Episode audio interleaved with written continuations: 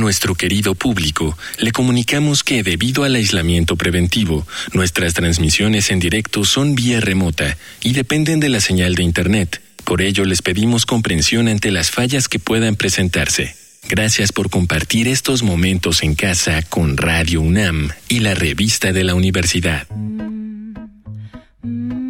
Bienvenidos al suplemento radiofónico de la revista de la Universidad de México. Yo soy Elvis Liceaga y el día de hoy comenzamos una nueva serie temática porque este mes en la revista de la universidad estamos hablando del doble. ¿Qué es el doble? La vida doble, la personalidad doble, la conciencia doble. Y para empezar a entender qué tiene que ver el doble con nuestra psique, vamos a hablar con Berenice García. Ella ha estado una vez anteriormente en este programa, así que le doy por segunda vez la bienvenida. ¿Cómo estás, Berenice? Muy bien, Elvis, contenta de estar de nuevo con ustedes. Oye, cuéntanos un poquito, tú que eres psicóloga, cómo la idea del doble se relaciona con las instancias psíquicas de nuestra naturaleza. Es decir, ¿qué tiene que ver el doble con que nosotros tengamos, por ejemplo, conciencia de nosotros mismos? Y me gustaría empezar por el mero principio máximo, que es el yo, el ello, el ego, el alter ego.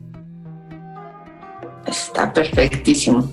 De hecho, la vez pasada que platicábamos tú y yo, hablábamos justo de la conciencia y yo creo que hasta resulta como un segundo capítulo de ese entonces. Totalmente. Fíjate que bueno, cuando lo platicábamos, eh, el, la conciencia o, eh, o el aparato psíquico de todos nosotros es primero todo un registro de sensaciones, emociones, eh, sin lenguaje y es cuando le ponemos nombre a las cosas, cuando la empezamos a nombrar, que empezamos a tener un proceso cognitivo mucho más avanzado de esa información.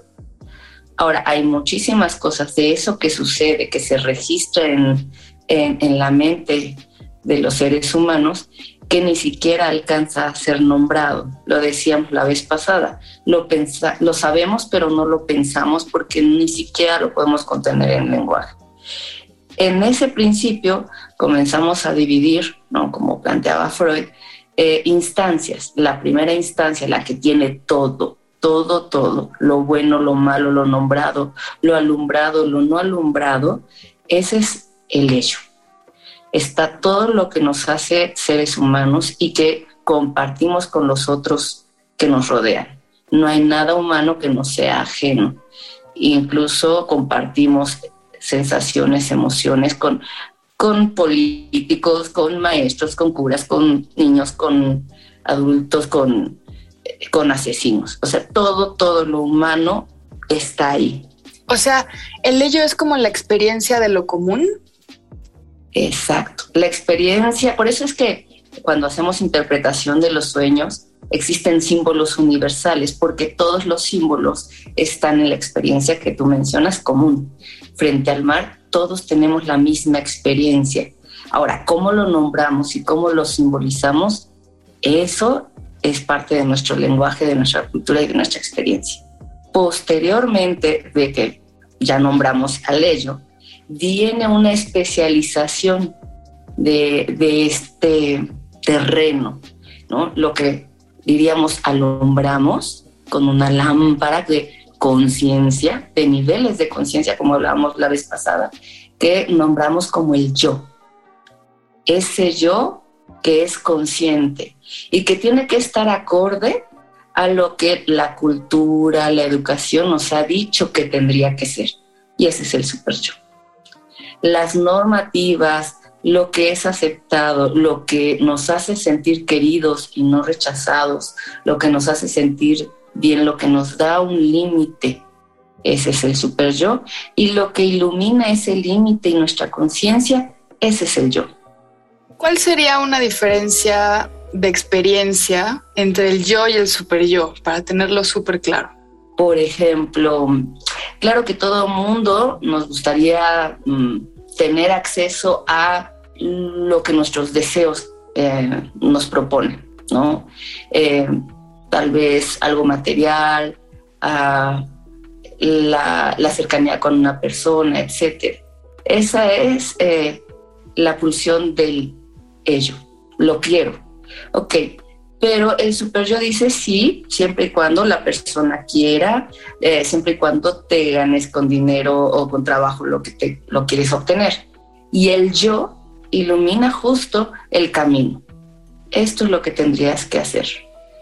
Cuando entra en conflicto lo que yo quiero, mi deseo, con las normativas y la tensión es tan fuerte que puede darse un mecanismo de defensa, lo que llamamos disociación, y aparece un, eh, un lado oscuro de nuestra personalidad. Y lo decimos oscuro porque nuestra conciencia no nos permite enterarnos.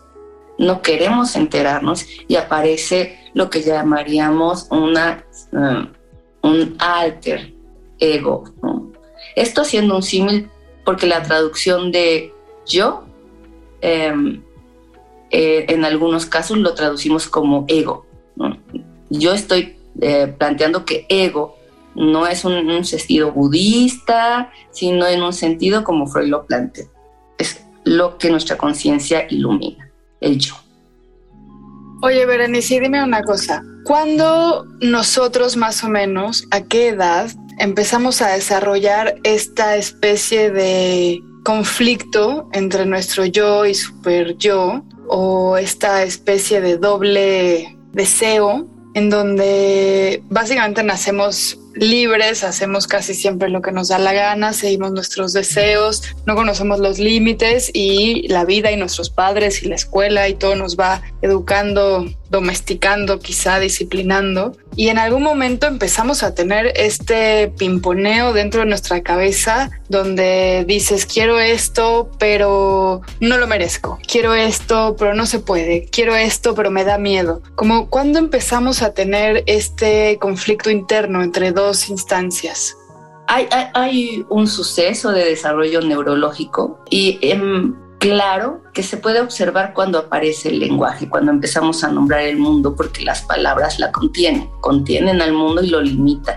Pero donde es clarísimo es eh, en la preadolescencia. ¿Por qué le digo clarísimo? Porque antes de la preadolescencia, el niño puede estar, por ejemplo, en, eh, en la playa sin ropa interior y es feliz. No se entera, no se entera de la desnudez, no se entera de que hay conflicto. Es hasta que el adulto le impone la mirada y él tiene eh, pudor, que sería esa pequeña piel que surge de todos nosotros y es la piel de la conciencia, el pudor, la vergüenza. Aparece la vergüenza y además empezamos al mismo tiempo a nombrar el mundo. Ya en la adolescencia el niño empieza a hacer historias. Y cuando digo historias es, antes yo, eh, cuando era pequeño, a mí me gustaba el chocolate, ahora no me gusta, ahora me encanta, ¿no? Empieza a hablar de sí mismo, se empieza a describir. Ahí justo empieza a tomar relieve la mentira.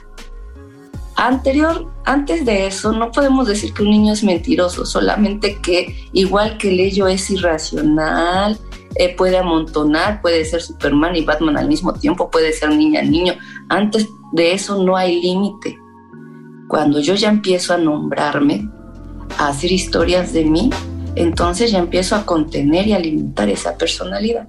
Yo soy buen niño, yo soy mal niño, yo no puedo volar, ¿no? Eh, si soy Superman, no soy Batman. Empezamos a limitar. Es cuando en la preadolescencia la mentira se vuelve relevante como signo de desarrollo neurológico y de personalidad. Oye, ¿y tú dirías que entonces esta experiencia de conflicto que pues yo adivino que vamos a vivir toda nuestra vida, entre dos posturas, una la que desea y la que recuerda esa libertad y la otra que reprime, es prácticamente la naturaleza humana del adulto y en ese sentido me pregunto también si, si bueno, no sé, por ahí mencionas al budismo, ¿no? Si lo que tenemos que aprender es a vivir malabareando estas dos instancias o estas dos perspectivas y nuestra condición de alguna manera de doble es no es el verdadero problema, ¿no? Sino que cómo nos enfrentamos a estas dos instancias, a estas dos personalidades casi, ¿no? Fíjate que ahorita con lo que me planteas, me acuerdo de un, sí, cómo, los, cómo nombran la cura los griegos. La cura no es como actualmente lo planteamos como la ausencia de la enfermedad. La cura para los griegos es hacerte cargo. Si, el, si todos nosotros, y ahí va el comercial, en un análisis personal, iluminamos la mayor cantidad, insisto, no se puede alumbrar todo lo que en nuestro ser, en nuestra mente existe, pero sí que lo alumbremos, que tengamos conciencia, que conquistemos terrenos en nuestra mente de nosotros, habrá menos conflicto, es decir, te espantará menos. Claro que cuando sueño que mato a alguien, puedo levantarme con urticaria, nervios, angustia, porque para nadie está padre pensar que, que se a sí mismo como un asesino. Pero como diría en el caso Juanito de famoso de, Freud, no sé si te recuerdes, eh, pensar, querer no es hacer. Es muy diferente querer al hacer. Pensar que, que hacer. Por eso es que el narcisismo se rompe. Si yo deseo, no significa que ese deseo se cumpla. Si nosotros aceptamos, abrazamos todo lo humano, la envidia, el enojo, el rencor, la violencia, la abrazamos y la trabajamos, al vez de espantarnos y desecharlos y lanzarlo al rincón más oscuro de nuestro ser, sin que tengamos conciencia de ello, entonces viviremos en conflicto. A lo mejor, como, como decíamos, con una disociación, como una parte ajena, eh, una, el doble o el gemelo malvado de nuestro ser, o eh, como parte que integra nuestra personalidad. Pues te agradezco muchísimo, Berenice, qué interesante y que, bueno, me parece muy necesario replantear qué es el problema y cómo lo vamos a llevar. Y me encanta esto que dices de los griegos, que ellos entienden la cura como hacerse cargo más que como erradicar, ¿no? Entonces me parece que, que vale la pena mucho tomar ese, ese otro piso, ¿no? Para mirar eh, los conflictos de libertad y opresión, esa doble experiencia que tenemos como adultos. Hemos llegado al final del programa. Si quieren leer más sobre el doble, les recomendamos los poemas The Other, El Otro, de Anne Sexton, y el artículo Autorretrato de Rosario Castellanos. Ambos artículos se encuentran en el número de este mes de la revista de la Universidad de México. Pueden consultarla gratuitamente en www.revistadelauniversidad.mx. En Twitter, en Facebook y en Instagram nos encuentran como arroba revista-unam. Y sobre este programa pueden encontrarnos en arroba shubidubi. Suscríbanse y coleccionen los números físicos de esta revista escribiendo a suscripciones arroba revista de la universidad.mx. Gracias a Yael Vais y Miguel Alvarado. Yo soy Elvis Liceaga. Hasta pronto. Este programa es una coproducción de la Revista de la Universidad de México y Radio UNAM.